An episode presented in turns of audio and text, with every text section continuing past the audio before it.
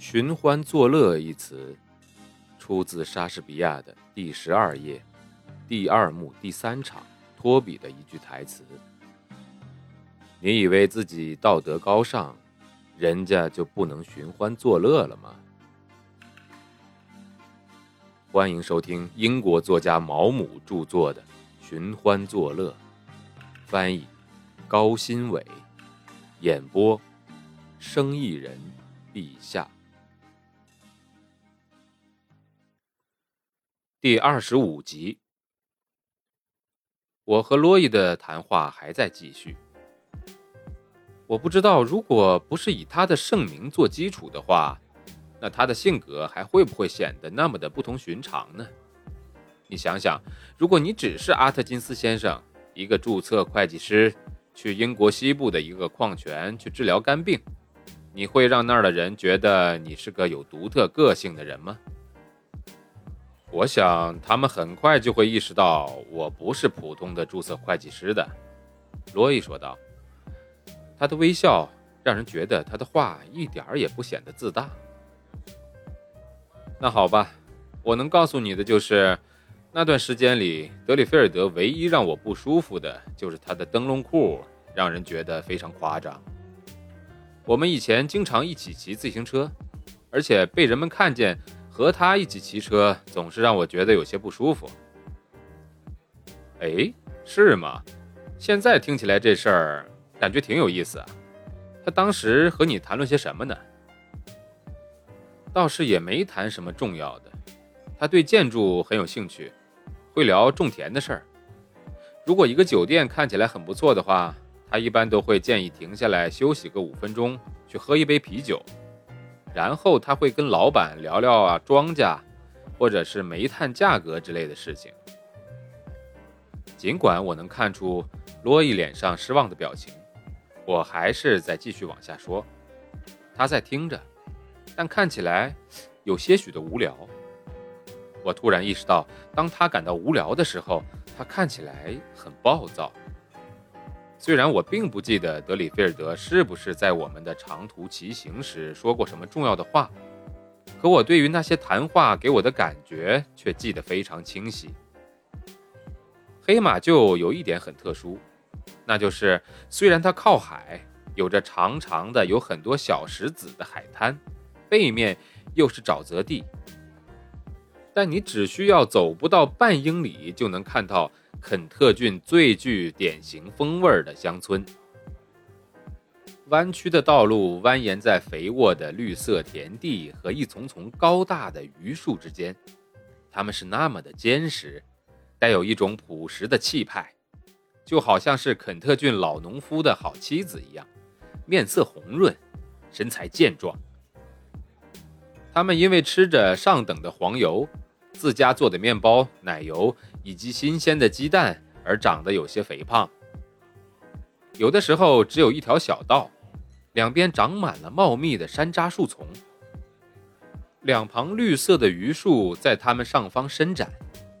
如果你抬头看看的话，你会发现中间只有一小条蓝色的天空。当你在温暖和炽烈的空气中骑行的时候，你会感觉到整个世界都静止了，好像生命可以永恒延续。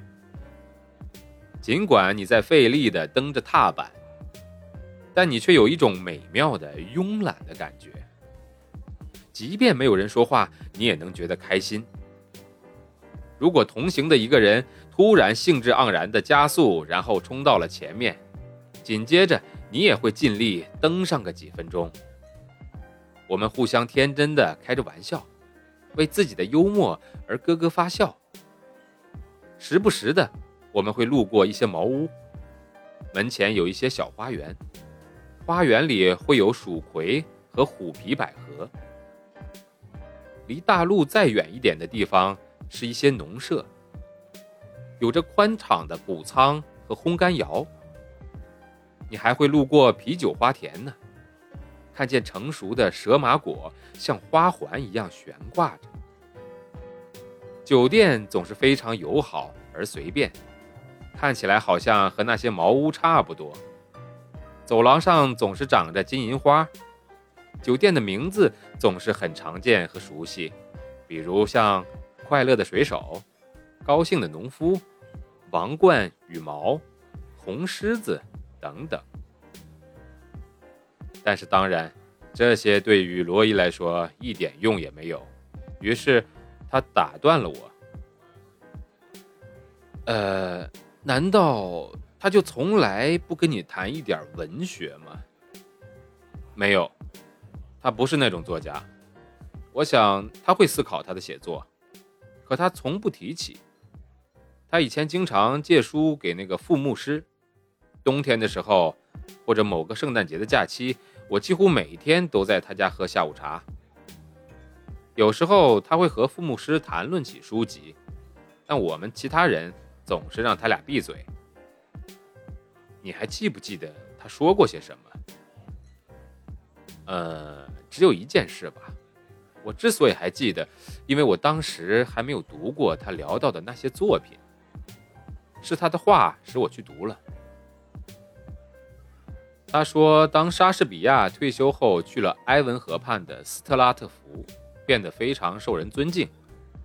如果他会想到他所写的剧本的话，可能只有两部让他最感兴趣，那就是《一报还一报》和。特洛伊罗斯与科瑞西达，我并不觉得这有多么独到啊。